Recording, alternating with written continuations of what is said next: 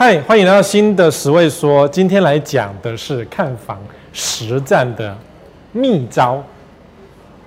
感觉我们普通对不对？因为看房实战，其实过去我们讲过一些看房子的方式啊，包括一些更深度的东西啊。但是我为什么今天要讲一些更 detail 的东西？因为我发现很多人看房子都是乱看一通的，也就是看心情，然后看爽，或甚至是什么看天气，然后就买房子，很荒谬，对不对？真的非常的荒谬，因为我真的发现我身边旁边有九成的人买房子都是荒谬的，不管你是小平数、大平数，还甚至是豪宅，真的，我有朋友买豪宅也是乱七八糟，他居然买一道有基地台就在他窗户旁边的豪宅，然后当我告诉他的时候，他第一件事是怎样，你知道吗？他封我的嘴。他不让我讲出去说，说你不要讲说我的房子旁边有基地台哦，不然我杀死你这样。可是呢，转过头来，他跑去慢慢的、慢偷偷的把房子卖掉，然后说：“哎呦，十位看过这房子一定很好。”What？你懂我意思吗？好，所以我要有一些看房子的方式跟一些基本的步骤，我必须还是要教给你。十大秘招，第一件事情，在买房子、看房子之前，你要做什么？宝贝啊！嗯，博杯啊，不是博杯哎，哎，很多人博杯，呃，老天爷呀、啊，这个房子该不该买啊？博杯一下，博杯就是几率问题嘛，不要说那个老天爷给你的，或是什么算塔罗牌，看这个房子可不可以买，不要做这种蠢事，没有这么的夸张。麻烦你不要博杯，不要等托梦，谁托梦？我妈，my mother，我妈就是在等托梦，但是她的梦很妙，好，我们不讨论，可是呢，在我们家的。我们家的兄弟姐妹在买房子之前，他都会有做梦，但我不确定是真还是假的。总之，托梦就对了，没有用，那个都不是科学，也不是什么喜好问题，知道吗？不要顺着感觉哦。哦，我今天真的感觉很好，天气很……当然，这个感觉说是可以的，but 如果你只是因为今天的感觉很好，出门开车找到位置，什么都是红灯，呃，都是绿灯，一路都很顺之下而签了这个约。要非常的小心，买房子很顺是没有问题啊，很顺是没有问题，因为很多人买房子都是很顺的，就是当他签下去，看到这间都是很顺。但是如果你只是因为这个顺而买，或是因为这个顺而不买，要小心，因为买房子是一个科学，它是一个科学，好，它是一个有方法的，不要靠祷告。基督天主教一定要祷告，说神啊，给我个给我个 sign 吧。好，买房子不要靠这个，因为我觉得还是要靠智力，不要靠这些东西。这些东西都有帮助，但是它不是买房子的唯一。可是，却是很多人买房子的唯一。哎，这个房子没有祷告，呃，没有应许，所以我不买了。呃，梦没有做到，我不买。你懂我意思吗？不可以因为这个而评断房子好跟坏。好，好，我们今天看一间房子，买一间房子，第一件事，我看前面是一个。Step by step 就是基本功哦，前面还是基本功。第一件事看的是社区的规模，就有三种规模嘛，啊，四种规模，一百户以下的小型社区。因为如果说你是一个不喜欢大型社区的人，你觉得跟很多邻居住在一起很阿杂，你喜欢安安静静、单纯的一栋小小房子，然后呢，邻居五个就好，大家一起决定一些事情，就这种小社区没有这么复杂的。如果你是属于这种人的话，那买小社区就对了。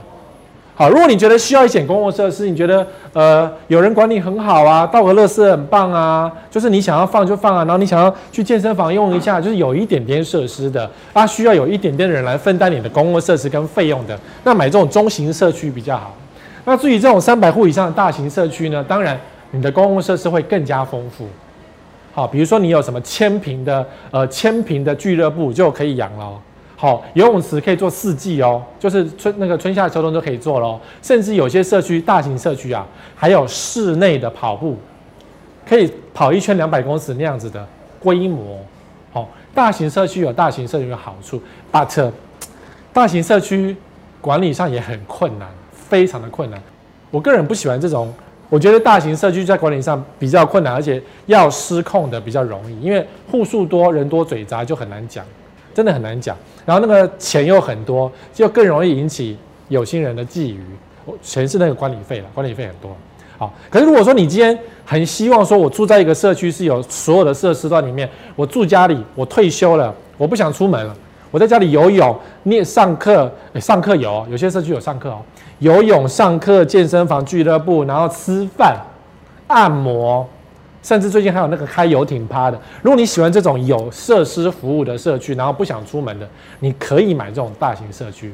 那邻居有没有品是一回事，好，他乱搞那是邻居有没有品是另外一回事。如果你觉得可以接受的话，就可以买大型社区。不然呢、为什么建商喜欢盖大型社区呢？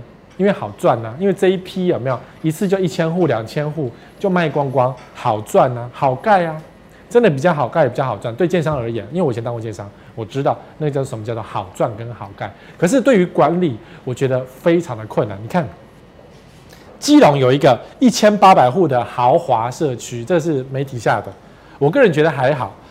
两层住户不缴管理费，然后社区都开始很难管理啊。两层不缴管理费，很恐怖哎、这上了一个新闻啊，但这个社区呢，那也可能有一些投资客吧，可能也是当初建商策略吧，还是说可能当初房价就不太一样。总之，两层不缴管理费，这个社区怎么运作？所以要是我是主委，我也头很痛啊。每天他们寄存证信函通知这个住户缴钱，然后每天去告这些住户说，你如果不缴钱，我就把你法拍掉之类的，很麻烦。然后你看你遇到住户是他不缴管理费，然后去使用设施，就是很多没品的事情就会出现。所以，我个人并不是很喜欢大型社区，我真的不喜欢大型社区。意思是什么？你们对于大型社区就考虑一下吧，不要太不要想太多，不要想太好。如果你真的需要设施的话，去运动中心就好了。这就是喝牛那个牛奶的概念嘛。你想要喝奶，也不用自己养牛嘛。我个人是这样觉得，我个人这样觉得，就是社区有一点设施是好的，没有设施也更好，因为没有设施的话就比较省钱。啊，如果有设施，就做一些。把它极度，把它多利用一下。但如果是超大型社区，很难管理，就容易乱。啊，目前台湾的大型社区都很容易乱，都很容易乱哦。我不是讲多，不不是讲每一个，有些还是好的，少部分是好的。好，少部分的大型社区好，应该只有一两个社大型社区是好的，其他多数都蛮乱。坦白说，真的，哦，坦白说，好。然后你选择一个大型社区或是一个中型社区，你选好社区之后，就是这个是帮助你看房子的哦。因为如果说假设你今天讨厌大型社区，那就不用看大型社区了。如果你只要小社区的话，中型社区也都不要看，因为这就是你买房子或者你住房子的个性在这里面哦。选好社区之后呢，还有个东西是可以帮助你降低，就是有一些有些房子就不用看，就是年份。民国一百零四到一百零七年这个年份的房子，因为这个年份嘛，这个房这个时间点刚好是投资客旺盛的时刻，投资房地产又旺盛的时刻，所以这个年份的时刻呢，买房子的人很多，投资房子的很多，代表什么意思？建商会乱盖房子，所以很多房子像现在呃盖好了，是那个完工了，开始出现漏水，完工就漏水。交屋就漏水，多半是从这个几个年份出现。最近的新房子哦，比如说台南就有一堆灾情，超大那种大型建商、上市建商，或是这种新竹很有名的建商，到了台南却大漏水，或者是新竹开始有很多社区在这个年份的时候盖的，盖的，哦，我是说这个时候盖，然后就开始大漏水。房子好好就漏水，就避癌，然后建商就不理你。反正因为他说建商就会说啊，你有探井啊，对不？你还跟我计较这个修漏水吗？这个漏水十万块你自己出一下嘛，对？我赢让你赚钱之类的，就会出现很多纠纷。所以这个年份一百零四年到一百零七年这个年份的房子要特别小心。所以你如果说这个年份盖的，换算回来大概是两三年的新成屋，你就要特别小心，是不是在这个时候盖的？然后房子烂烂的。真的很多房子烂烂的，或者说啊，盖好了没有人住，对，空屋，对不对啊？因为空屋太小了，阿飘进去住了，就会这问题。好，民国八十八年发生什么事情？在不？在不？八十八年发生什么事？知道吗？知道吗？你忘记了对不对？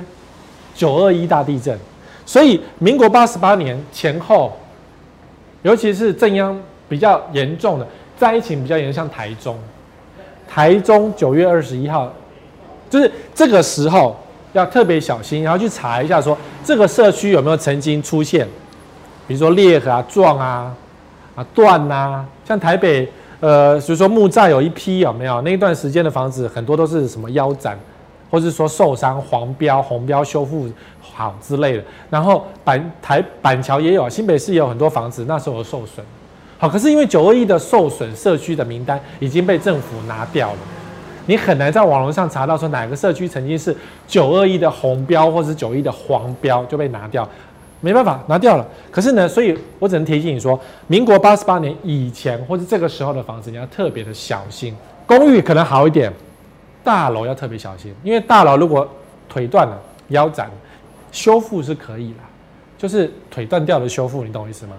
我没灾啊！哦，所以要特别小心。民国七十七到七十九年这段时间也不行买，因为这段时间的房子特别的烂。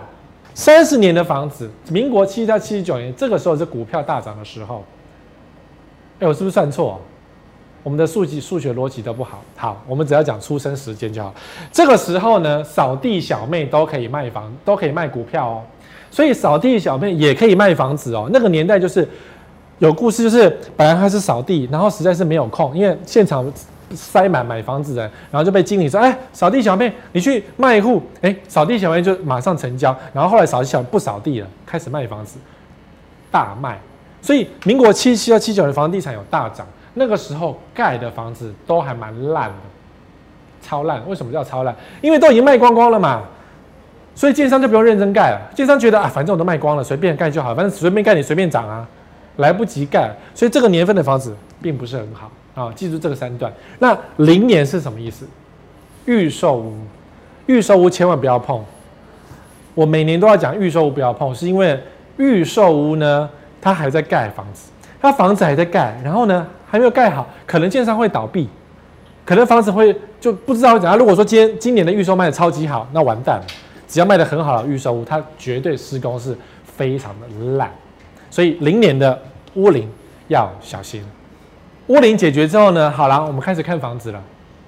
这个时候才开始看，因为前面还不用看房子哦，你只是在网络上筛选有些东西啊，不要不要不要不要的时刻。好，现在我们进到房子里面了。你到了一楼，要看什么呢？一楼啊，社区一楼大厅通常不太会被挑剔，就是建商一定想办法让一楼变得很漂亮，让你觉得迷幻在里面，然后就买房子买下去了。好，所以通常一楼大概没有什么问题啊。好，可是有一些一楼的小东西，我还是得提醒你。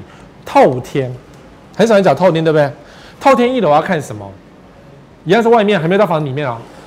透天的外面，你看，比如说，重点是第一个动距，这种集合式的透天在台湾非常的多，因为建商卖这种房子最好卖，一块地嘛，随便盖一盖，中间车道，然后你爱怎么盖我就怎么搞，对不对？所以。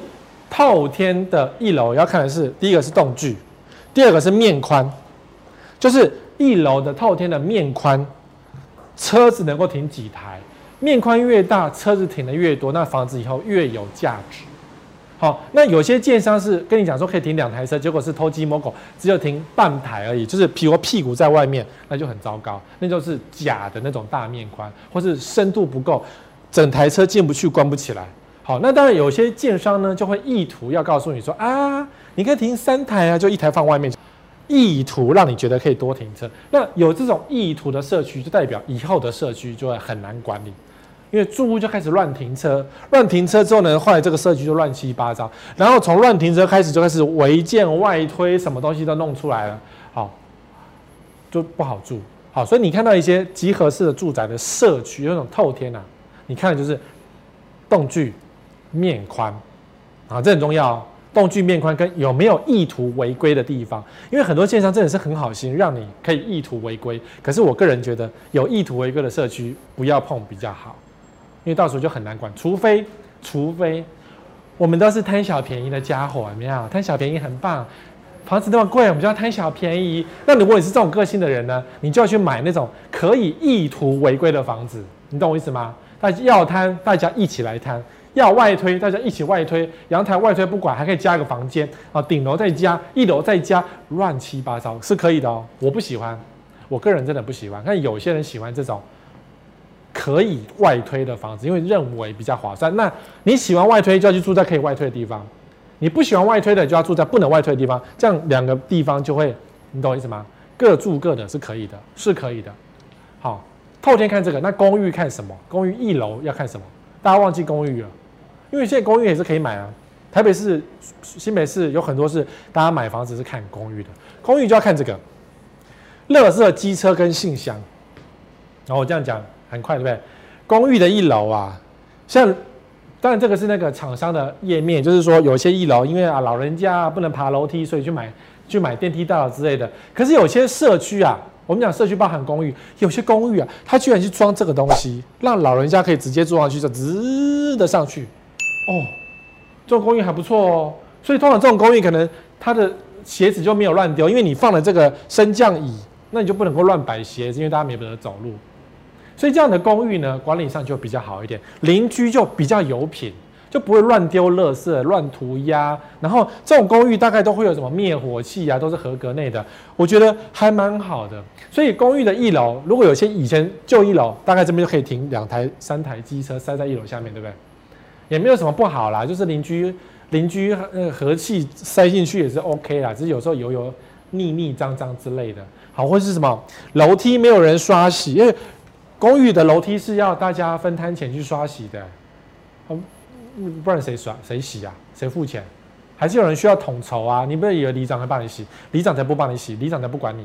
有票里长才理你，选举里长才理你，没有选举的时候没有人要理你。所以看到一楼就要注意这个东西有没有机车，还有信箱。我当然没有，我没有放信箱照片，因为各位看信箱都知道，信箱是不是容易被偷的，或者说信箱的垃圾有没有地下乱丢？因为很多公寓的地下都是那种，大家插完信箱，对不对？啊，你回家把信箱打开看啊，广告啊，什么候选人文宣啊，乱丢一通，有没有这样的情况？好，如果有的话呢，啊，这公寓大概邻居没什么品，没品这样，住在一个有没品的公寓也是很麻烦。你不要以为公寓就将就，不要以为公寓就将就，有质感的还是会在一起，没质感的出现，那就把它踢掉，这样，懂我意思吗？好，那如果你是一个属于，我不能讲你是没质感，就是如果你是喜欢放松，垃圾丢一下没关系的人，好的人，我相信我的网友很少这样的人。如果你是一个乱丢垃圾的话，你就住在一个比较乱的地方才是对的，不然你去住那种管理严格，你会受不了，你真的会受不了那个管理太严格。好，好，再来。一楼还要看什么？如果是大楼的话呢？我们看这个冷气安全外推否？这是个成语，是不是？不是成语啊！不管是买新房子还是旧房子，都要注意这件事。如果它一楼是开放空间的话，你要小心，它随时被拆掉、被检举、被机车的机会有。所以新板地区啊，因为新板是众之实地呀。因为新版曾经有人被拆掉嘛，上过新闻，就有人会特别去盯这个东西。新版地区只要是它曾经是被拆过的，或者是属于开放空间的房子的话，你尽量要看。它如果被回，就是再盖起来，那小心了，它随时都被拆掉。新版有一栋社区已经盖起来了，随时它会被拆掉。我不要讲哪一栋，因为我每天经过，我会看到哦，又违规盖起来，到时候又有人没事做就去吃个便当，哎呦，检举你。哦，那冷气呢？有一些新房子在买卖的时候，尤其现在夏天嘛，哦，进到社区真的是好爽，冷气好凉快，谁出钱？我马上想谁出钱？以后如果是你买，就是你出钱。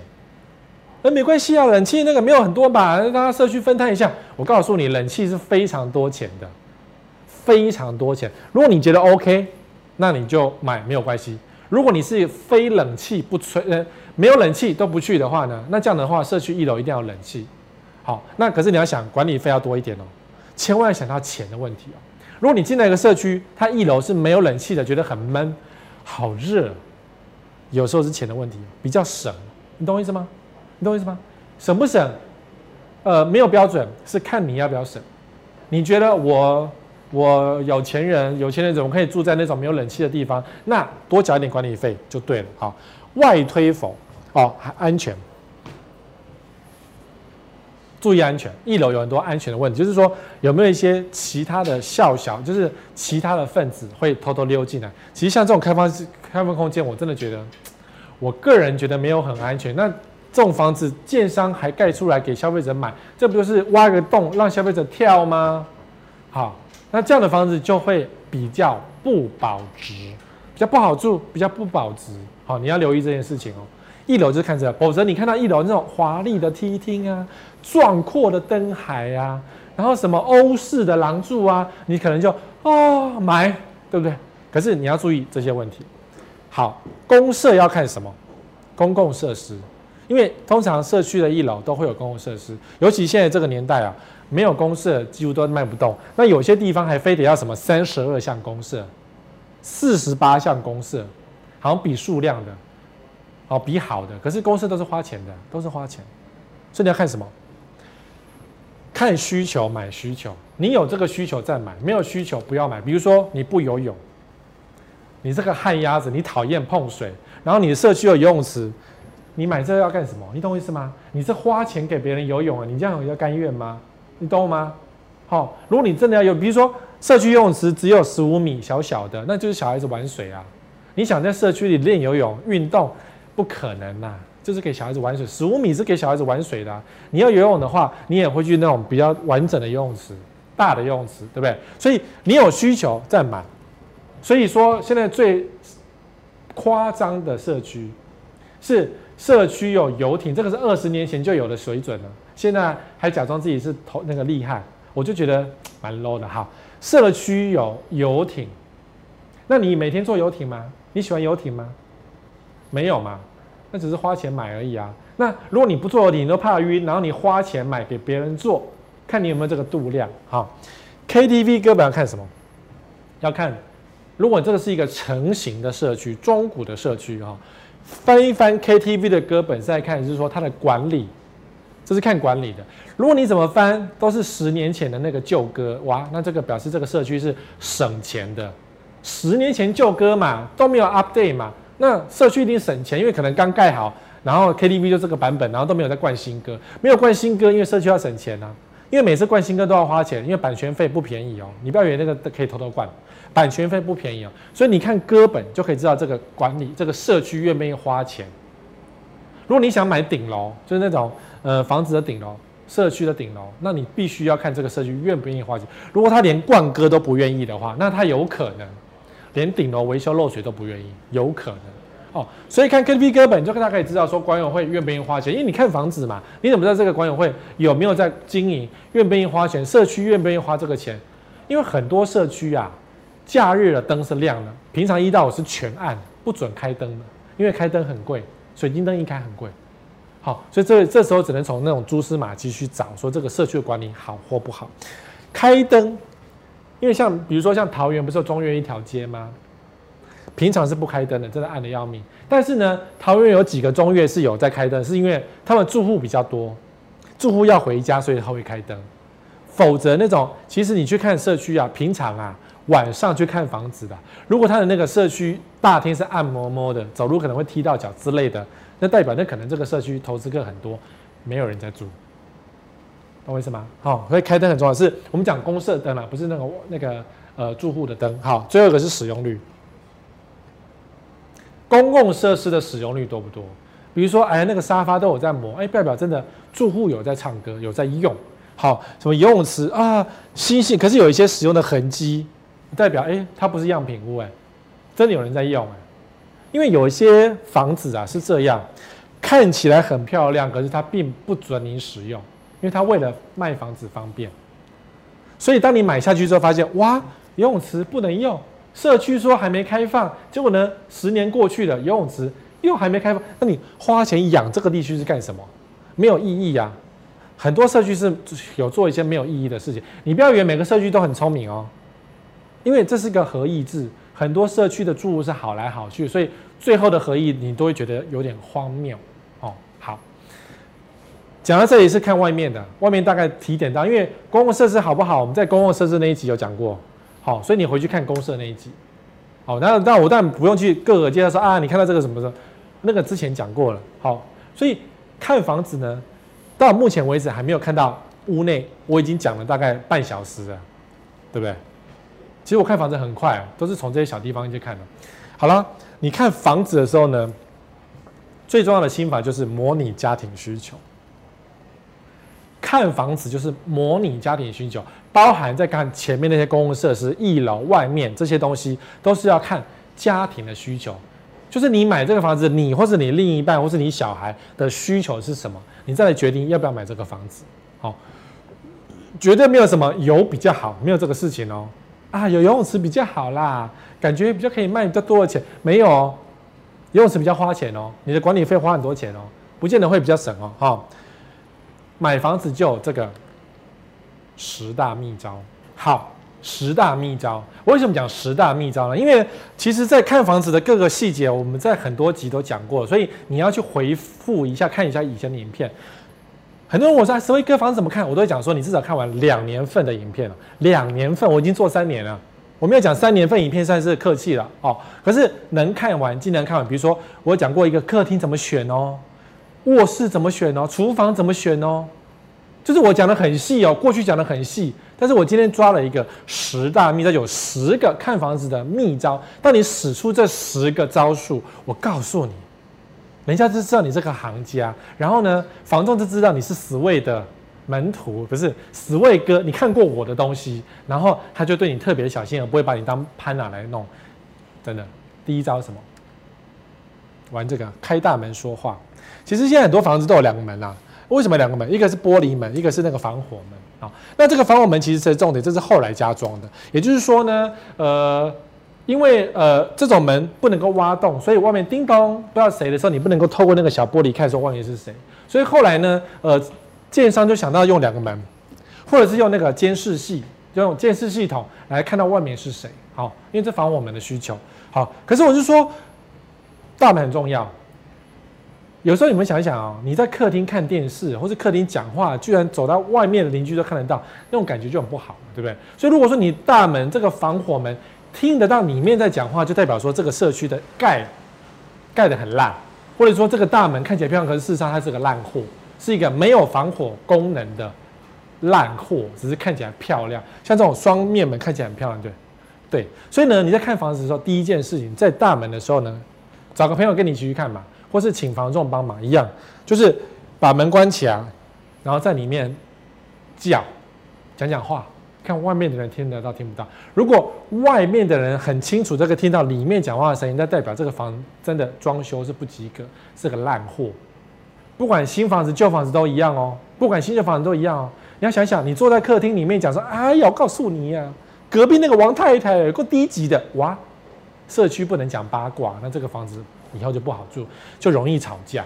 看个电视，邻居也都知道；看个 A 片，邻居也都知道。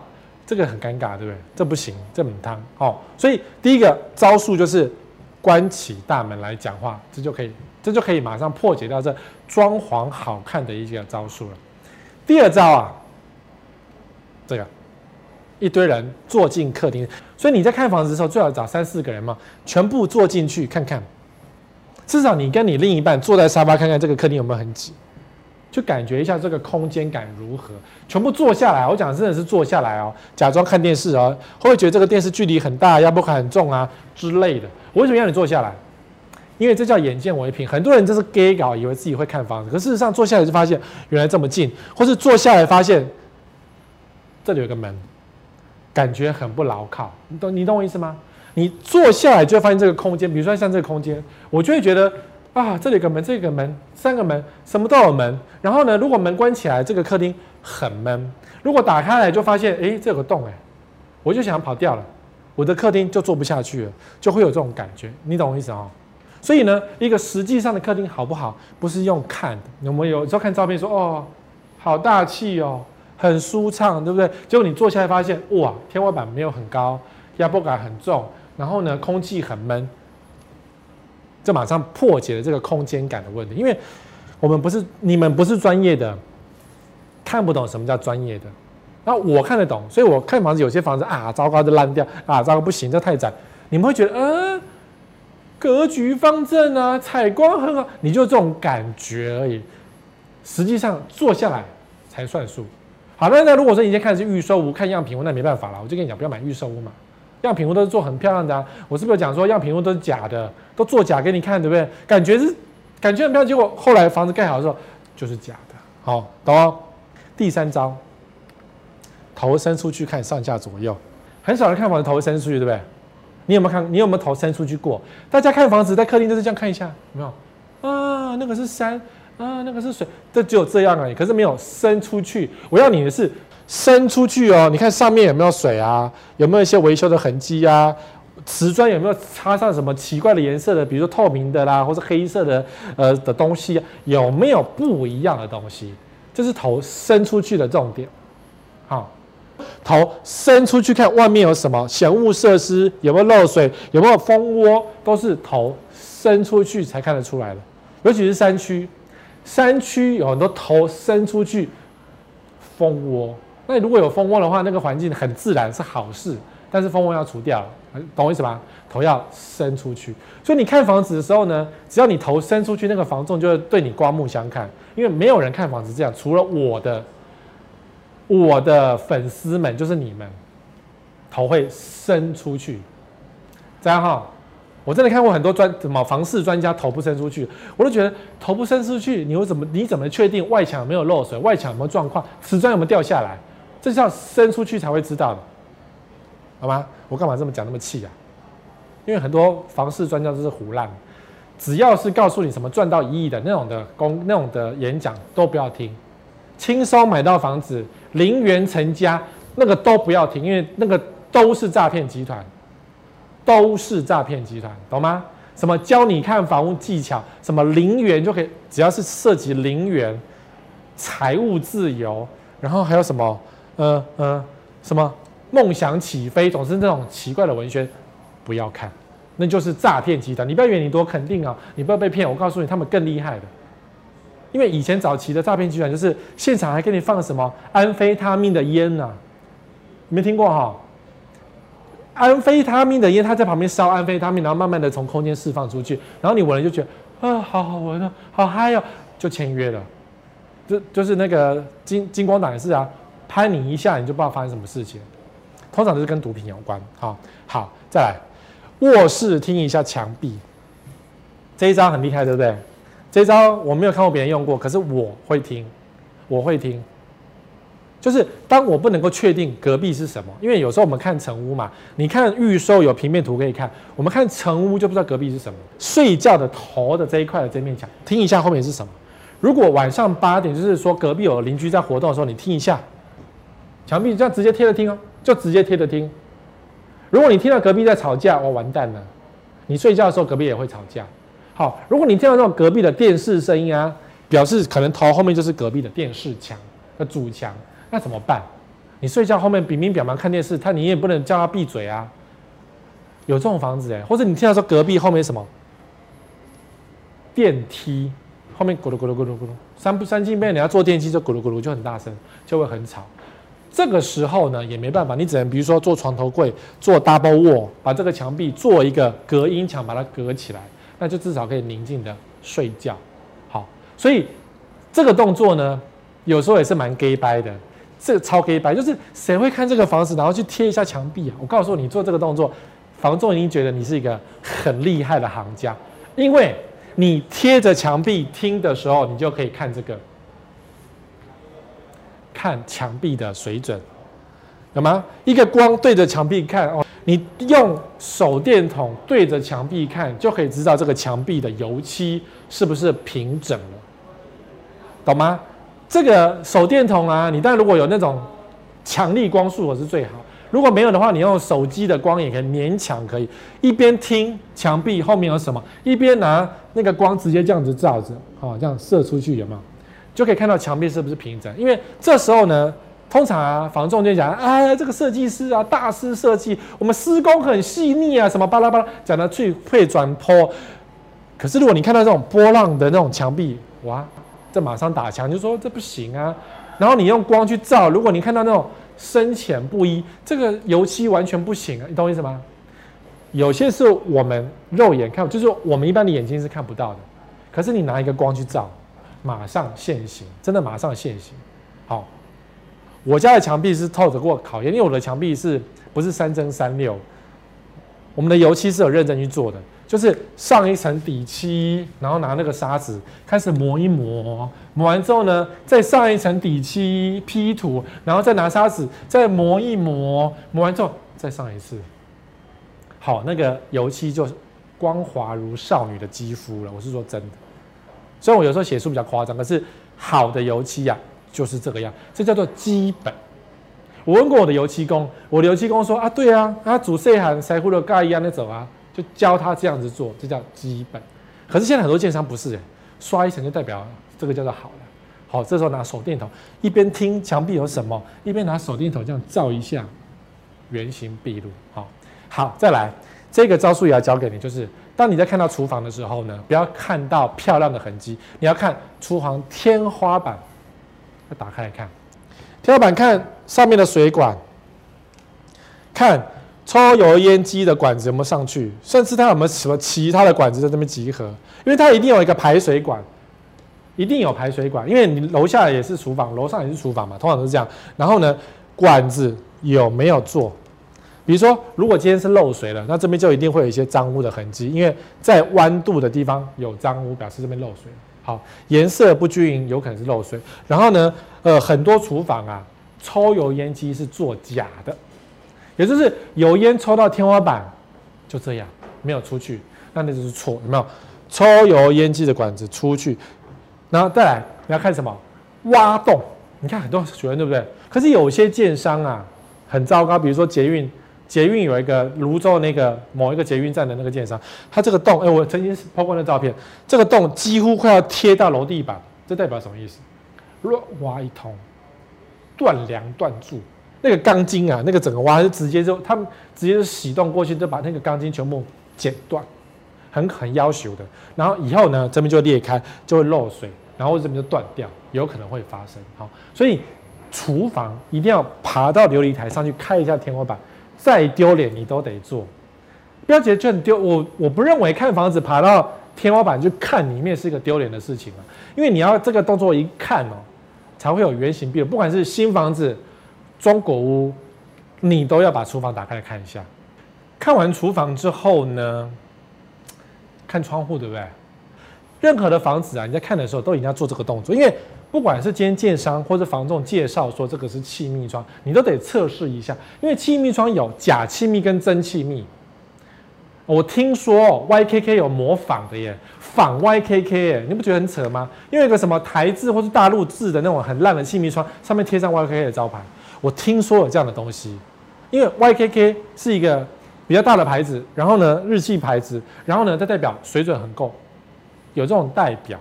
可是我说你用仿冒，那那没办法嘛。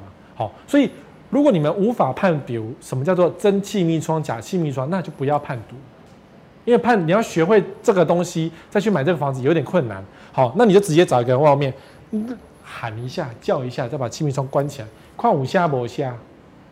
因为冰雹他觉得他们家很吵，就是他当年忘了，可那时候买预售，买预售的时候不会有这个机会可以测试这个东西的，好，所以建商纵使说我们是 YKK，你也不能相信，因为有时候 YKK 没装好也一样很吵，或是 YKK 有分等级哦，YKK 有分等级哦，有非气密窗哦，气密窗有等级哦，你不要以为叫做 YKK 就是好，没有，没有，level 有差还是有差哦，外面。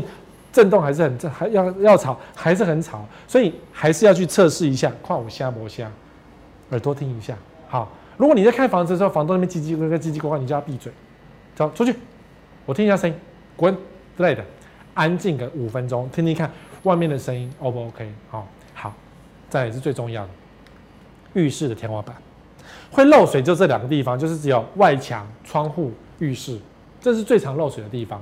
好，那很多浴室的窗户的天花板打开，惨不忍睹。我讲过，我曾经去一个男艺人的家，那个男艺人帅气大方，住在呃房子在哪？大直吧，大直的国宅。你这样讲很明显，啊，应该不明显，因为很多人住那边。好，他们家很漂亮，很香，因为男艺人的那个浴室啊，都是瓶瓶罐瓶瓶罐罐都很多香氛啊，然后。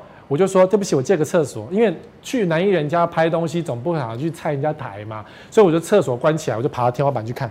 要求我打开天花板上面都是尿骚味，楼上的尿管破了，呃，粪管破了，超恶心的。但是为什么他闻不到呢？因为他底下都是香粉，男艺人嘛，什么香水没有，弄头发一大堆，洗脸的保养品一大堆，所以底下超级香，可是上面就是粪管很恐怖。好，所以如果你在看一个房子，你打开了这边看什么？除了看有没有漏水的痕迹，就任何看起来像什么字的颜色深浅不同的，那就是漏了。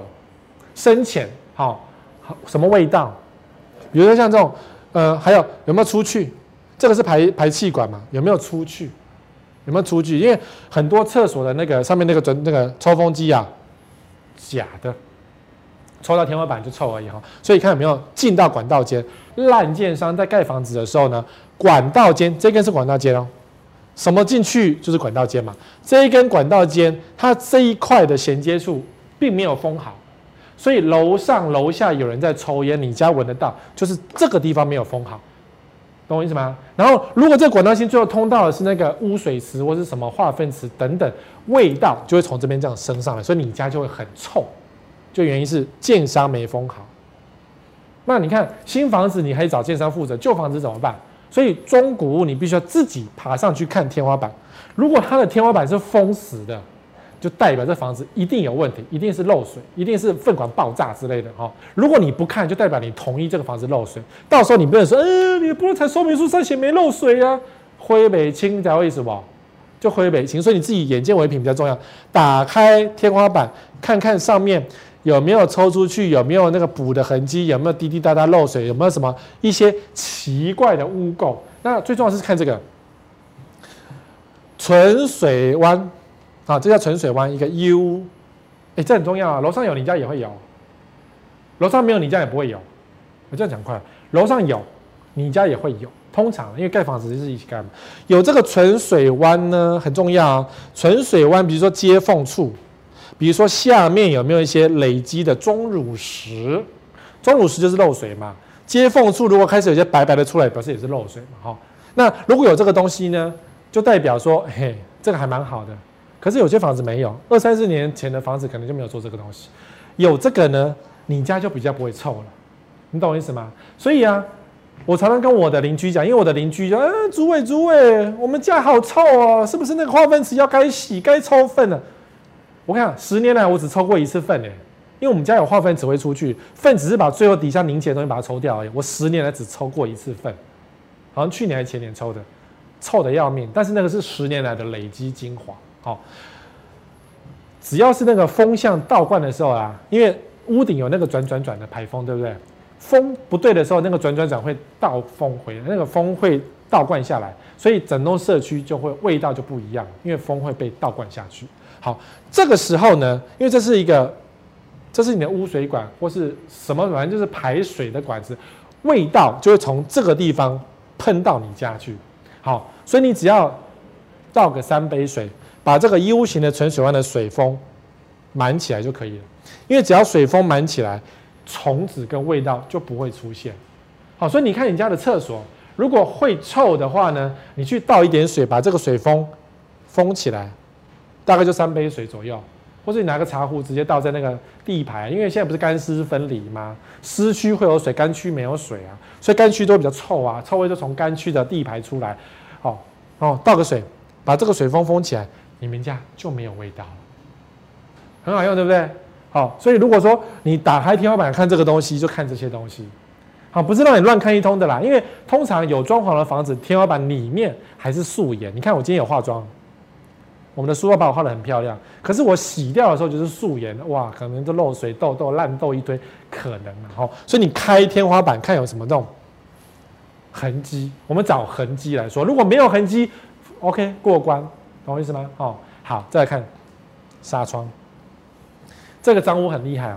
我们在看房子的时候呢，谁会拿罗盘？除了我以外，很少人会拿罗盘来确定方向。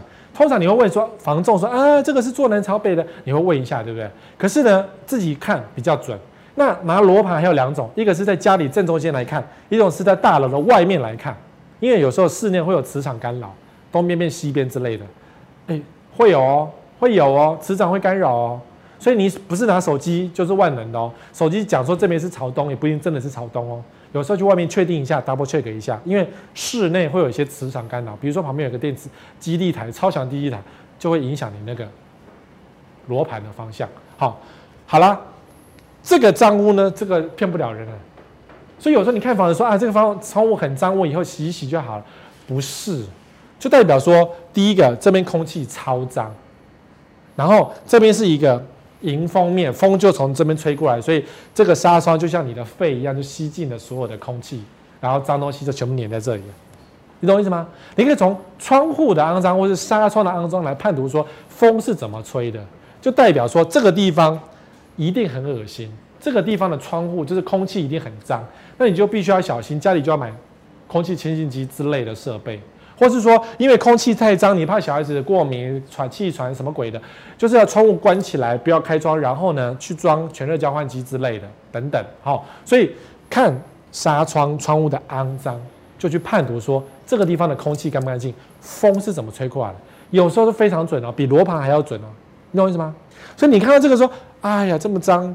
你就跟房仲讲，或者跟屋主讲说：“哎，那个地方那么脏啊，我还要花钱做，然后还要洗，然后这个地方一定是空气不好，你才想卖房子，对不对？打个八折吧，多杀一点价格。但如果你能够承受这种脏空气的话，你可以啦。可是有时候呢，有些地方呢没有，比如说好旁边有火力发电厂啊，你不知道。像台中，台中的火力发电厂旁边，我相信窗户都是这样。好，不要说什么屋主懒惰，像我家，我住板桥，对不对？”我那个纱窗啊，每个月一定要至少擦一次。如果我一个月不擦一次的话，我手一摸是黑色的，真的，我手一摸是黑色。板桥哎，因为板桥空气很好吗？板桥空气没有很好的，我们家还靠山哦。我远方看得到那个什么北二高土城那个山呢、哦。我五月是有桐花可以欣赏的耶，远远看呐、我家看得到一零一高楼哎。我家的空气代表台北的空气耶，所以。其实台北的空气是蛮脏的，诶，我只要一个月不擦，手一摸是黑色的。我的衣服只要碰到那个纱窗就脏掉，懂我意思吗？好，所以看窗户跟纱窗就可以确定这个附近的空气如何，风向是如何，有时候可以给你做判断。再来，这个很多人就会用，我就觉得好，放放在后面好了。马桶要试用一下，怎么样试用？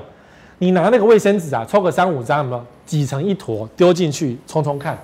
诶，这个很重要哦。很多人看房子，这个会做，好，有时候是那个什么，我听过阿飘说啦，就是阿飘冲一冲就没有阿飘之类的。可是重点是说看马桶有没有塞住，如果马桶塞住，这马桶就要换；如果马桶没有塞住，那当然这个房子是 OK 的。还有看这个水封有没有上下晃动，如果有时候会有上下晃动，代表什么？你的马桶漏了，就马桶漏水啊，楼下就滴滴答，楼下就会很臭，因为马桶漏就表示你的大便就漏到楼下去。好，那这时候就会有一些纠纷跟麻烦，你就要花钱在修漏水。好，然后如果看到免治马桶，不要太开心，坐一下，坐坐看。很多牌子的免治马桶这个洞都不够大，所以你坐下去之后呢，男生啊不方便，懂我意思哈？不是我比较大，是男生就不方便，就比较麻烦。这免治马桶就不好用，不好坐，不好清洁。女生可能可以啊，所以我是说，你遇到了这样子，但建商的新房子你可以试坐，没让你大便，试坐看看。说啊，高级免治马桶，结果坐下去发现 K K 的，跟品牌无关哦，跟品牌无关哦。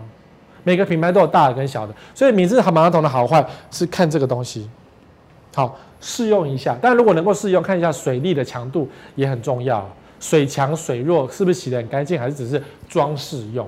因为免治马桶不能碰水，这一块只能用擦的，不能够碰水洗，洗了就坏掉。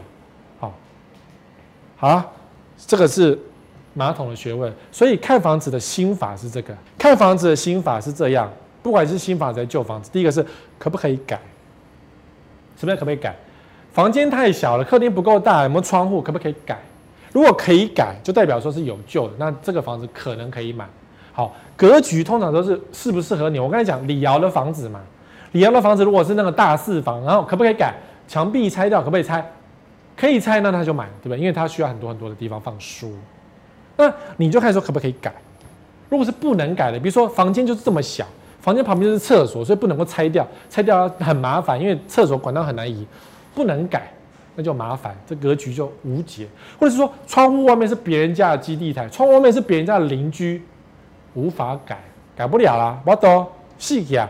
这房子就不能买，好，要花多少钱改，这是你考量的哦。可以改之余，但你说啊，帅哥，我们没有那个装潢的概念，那你找一个室内设计师跟你看房子嘛，不就解决了吗？